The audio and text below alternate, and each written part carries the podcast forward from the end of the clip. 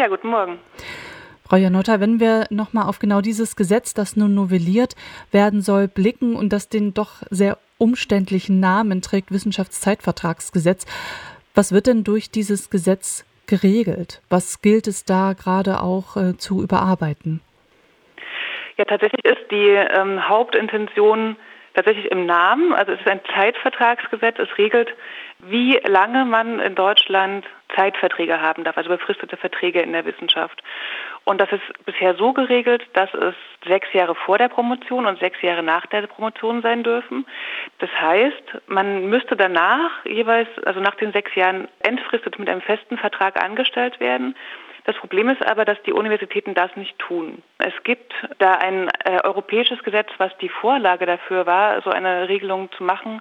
Das ist eine Regelung zur Verhinderung von Kettenverträgen. Und darauf geht es eigentlich zurück, dass man ja, dass man eigentlich eben nicht unbefristet an der Uni Kettenverträge haben darf, also immer wieder einen neuen Arbeitsvertrag. Aber wie gesagt, die deutschen Universitäten legen das eben so aus, dass man dann nicht entfristet wird, sondern im Prinzip in ein faktisches Berufsverbot einmündet.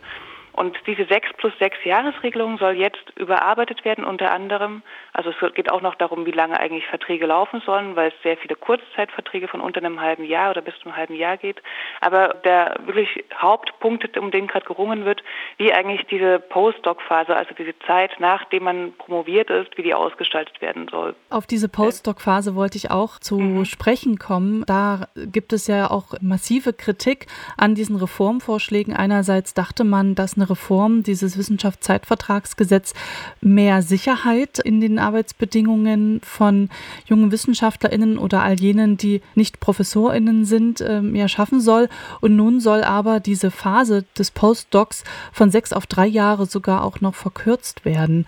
Was würde denn diese Reform, würde sie so umgesetzt werden, wie sie nun erstmals vorgelegt wurde vor einigen Tagen, dann letztlich bedeuten und für Folgen haben? Ja, also genau, es gab jetzt eben am 17.03. so ein Eckpunktepapier aus dem BMBF, wo auch die Ampelparteien sich vorläufig geeinigt haben, wie die Reform aussehen soll. Und mit diesen drei Jahren ähm, wird in diesem Papier die Hoffnung verbunden, ja, dann ist einfach eher klar, ob man in der Wissenschaft bleiben kann oder nicht. Das heißt, da sind Personen, die wahrscheinlich aus einer außerwissenschaftlichen Perspektive draufgeschaut haben und gesagt, ja, dann ist es doch gut, wenn man nicht erst nach sechs Jahren nach der Promotion weiß, bleibe ich drin oder fliege ich raus, sondern schon nach drei. Aus einer innerwissenschaftlichen Perspektive bedeutet das aber, dass wir ja sehr viel leisten müssen in diesen sechs Jahren. Wir müssen habilitieren in manchen Fächern oder aber Drittmittel einwerben, das heißt, es sind dann Fördermittel aus dem BMBF oder der Deutschen Forschungsgemeinschaft. Und wir müssen ähm, ja ein zweites Thema tief erarbeiten, um dann, so heißt es, berufungsfähig zu werden, also um für eine Professur uns bewerben zu können. Und unser Problem mit diesen drei Jahren ist nun, dass, also wir fordern eigentlich, dass Menschen nach der Promotion fest eingestellt werden oder aber mit einer ganz kurzen Übergangsfrist von einem oder zwei Jahren befristet angestellt werden und, und dann entfristet angestellt werden können oder aber direkt nach der Promotion so eine Art Anschlusszusage bekommen. Also wenn Sie das und das in einer kurzen Zeit leisten, dann können Sie bleiben. Das Problem mit den drei Jahren ist jetzt aber, dass im Prinzip die Unis weiter Postdocs anstellen können, ohne irgendeine Motivation zu bekommen, die dann auch irgendwann zu entfristen. Das heißt, in der jetzigen Konzeption ist es so angedacht, dass man eigentlich in drei Jahren habilitieren muss und Drittmittel ein, einwerben muss. Und das ist so eine kurze Zeit, in der das vielleicht ein paar Leute schaffen, aber sozusagen die soziale Ungleichheit unglaublich gestärkt wird. Also das heißt, wenn Menschen Sorgeverpflichtungen haben für Eltern oder für Kinder oder wenn sie mal länger krank sind oder was auch immer ist, dass sie einfach ähm, das nicht in dieser Turbozeit schaffen oder einfach wirklich ein komplexes Thema bearbeiten wollen, was man eben nicht mit einer ganz kurzen Recherchezeit nur schafft, sondern wirklich in die Tiefe gehen muss, dass das alles nicht mehr möglich ist und dann für die WissenschaftlerInnen eben heißt, dass sie aus der Wissenschaft rausfliegen, ohne ein Thema zu Ende gemacht haben. Das ist eigentlich auch Geldverschwendung, wenn man dann sie überhaupt anstellt, also wenn man sie ein Thema anfangen lässt und sie dann wieder abbrechen lässt. Aber es bedeutet auch für die Wissenschaft, dass im Prinzip tiefergehende, komplexere Forschung verhindert wird. Das sind ja schon sehr drastische Folgen, die das haben könnte, sollte ja das Eckpunktepapier zur Reform des Wissenschaftszeitvertragsgesetzes so umgesetzt werden und die Postdoc-Phase da verkürzt. Sie meinten ja, dass die Regierung da ja eine nicht wissenschaftliche Perspektive darauf hat, also selbst nicht in diesem Apparat drinsteckt. Was glauben Sie, was da auch das Ansinnen einer Regierung ist. Wie ist denn Wissenschaft staatlich gewollt? Ist man sich da über diese Folgen gar nicht bewusst, welche Konsequenzen das hätte? Äh, und man nutzt da die falschen Instrumente, um Universitäten eigentlich dazu zu bringen, äh, zu entfristen? Ich glaube, wir haben eine Situation, die ziemlich verfahren ist in der Wissenschaftswelt. Also ich glaube schon, dass es eine gute Intention gibt. Das haben ja auch SPD und Grüne in den, die hatten ja auch nochmal so Papiere vorgelegt und klar gemacht, dass sie eigentlich eine schnelle Entfristung nach der Promotion haben wollen. Wir haben aber diese, wie gesagt, verfahrene Situation, dass wir eigentlich zu wenig Geld an den Unis haben, also zu wenig Grundfinanzierung. Das ist ja so geregelt, dass die Länder das finanzieren müssen.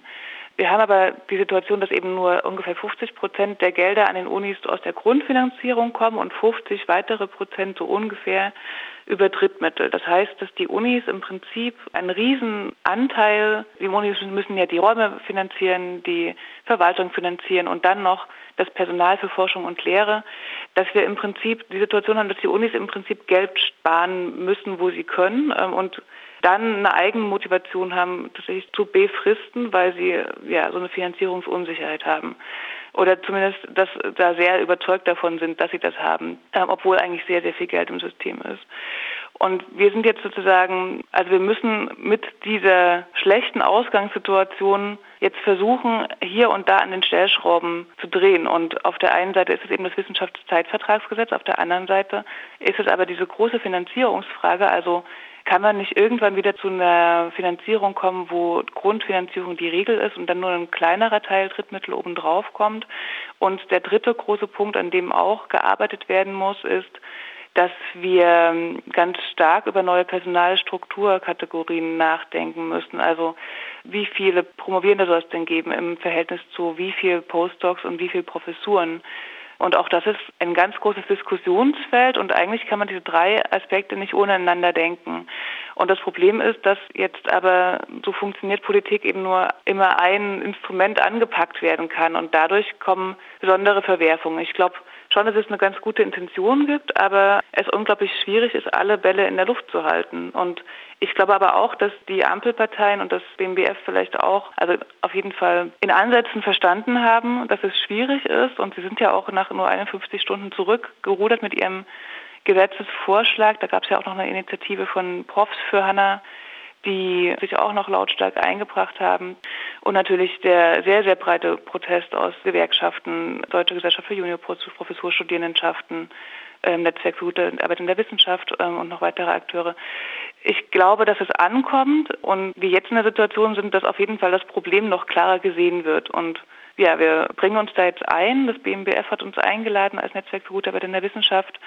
Wir sind im Gespräch mit den Regierungsparteien, mit den Personen aus dem Bildungsausschuss und hoffen, dass wir ja nochmal ein Stück weiterkommen und wirklich ein Wissenschaftszeitvertragsgesetz erstreiten können, das der Wissenschaft und den Forscherinnen ja zugutekommt. Hm. Also kommt da auch die Regierung ja ihrer Ankündigung nach, nochmal ins Gespräch kommen zu wollen, wenn Sie sagen, dass auch das mhm. Netzwerk für gute Arbeit in der Wissenschaft da auch angefragt ist für einen Input für bessere letztlich Arbeitsbedingungen in der Wissenschaft. Und ich würde jetzt gerne nochmal auf den Artikel, den ich äh, eingangs ja erwähnt habe, eingehen, den Sie mit verfasst haben und veröffentlicht bei Geschichte der Gegenwart. Mhm. Der trägt den Titel Was würde Max Weber zum Wissenschaftszeitvertragsgesetz ähm, sagen? Max Weber, Soziologe und bezeichnete die Wissenschaft mal als geistesaristokratische Angelegenheiten. Dozierende sollten keinen begründeten Anspruch auf Anstellung haben, meinte er da in Werken, das zitieren Sie da auch. Einerseits könnte das, man meinen, das spielt auch gerade so dieser aktuellen Auslegung von Wissenschaft in die Hände. Aber Sie machen in Ihrem Artikel ja auch nochmal deutlich, dass sich da Max Weber durchaus auch anders geäußert hat. Vielleicht für all jene, die ja jetzt selbst auch mit einem akademischen oder zumindest interessierten Hintergrund und so ein bisschen Kenntnissen über Max Weber oder über Wissenschaft so zuhören. Ähm, was ist denn das, wie Sie da so argumentieren mit Max Weber und gegen die aktuellen Verhältnisse in der Wissenschaft, wenn es da um Beschäftigung geht? Ja, Max Weber ist da wirklich eine interessante äh, Figur, weil er ähm, eben auf der einen Seite sozusagen auch äh, kritisiert hat, man, man soll eben jetzt nicht hoffen, dass man in der Wissenschaft das werden kann. Er selber ja aber wirklich gut abgesichert war durch, durch Erbe und er hat aber auch durch, durch andere Äußerungen und durch seine Soziologie einen Vorschlag gemacht, wie man kritisch nochmal draufblicken könnte. Also zum einen hat er sehr stark über den, den, äh, die Leidenschaft in der Wissenschaft gesprochen. Er hat die Qualität des Einfalls, der sozusagen nur kommt, wenn man sich wirklich einlässt. Er hat darüber gesprochen, ähm, über ja, die Art und Weise und die Haltung, in, we in welcher eigentlich Wissenschaft entsteht. Und wir haben uns sozusagen zum einen auf diese äh, Grundidee bezogen, auf der anderen Seite aber auch auf die Perspektive, eine soziologische Perspektive, die Max Weber eingebracht hat. Er fragte nämlich in seiner eine soziologischen Perspektive danach, welche Typen von Menschen, also er spricht von dem Begriff Menschentypus, das ist so ein Weberscher Begriff, welche Typen von Menschen eigentlich durch eine soziale Ordnung hervorgebracht werden.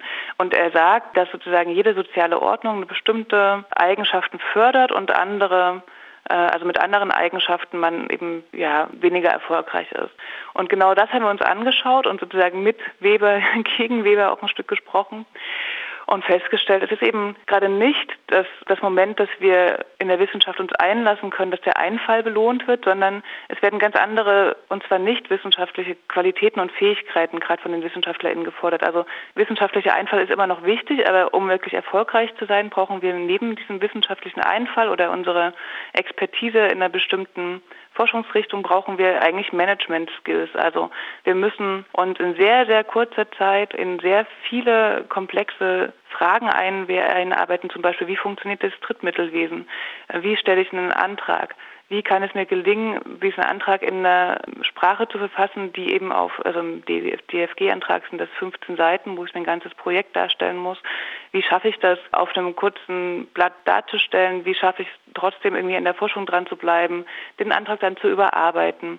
Wie schaffe ich es, mich von einer Uni zur nächsten zu bewerben? Wie schaffe ich es, meine, An auf, meine Aufsätze ganz zielgerichtet und higher ranked zu publizieren? Also lauter Eigenschaften, die eigentlich von dem eigen, vom eigentlichen wissenschaftlichen Tun, vom Einfall, von der Tiefe der Auseinandersetzung wegführen. Wir befragen sozusagen genau diese Ordnung und möchten herausstellen, dass wir wieder eine Ordnung brauchen, in der wir tatsächlich das wissenschaftliche Tun, ja, in dem das wissenschaftliche Tun gefördert wird und nicht die Selbstvermarktung, nicht diese Orientierung an, wie viele Drittmittel kann ich einwerben, wie viele Aufsätze publiziere ich, sondern wirklich die Qualität wieder einen eigenen Wert bekommt. Die Qualität gibt es nach wie vor hier und da, aber ähm, sie wird sozusagen, sie gibt es nur noch, weil Leute trotzdem auch Qualität hervorbringen wollen, aber was gezählt wird und was zu Erfolg führt, ist eigentlich Quantität. Und wir wollen eben eine Ordnung, der auch die Qualität wieder der wissenschaftlichen Arbeit belohnt wird.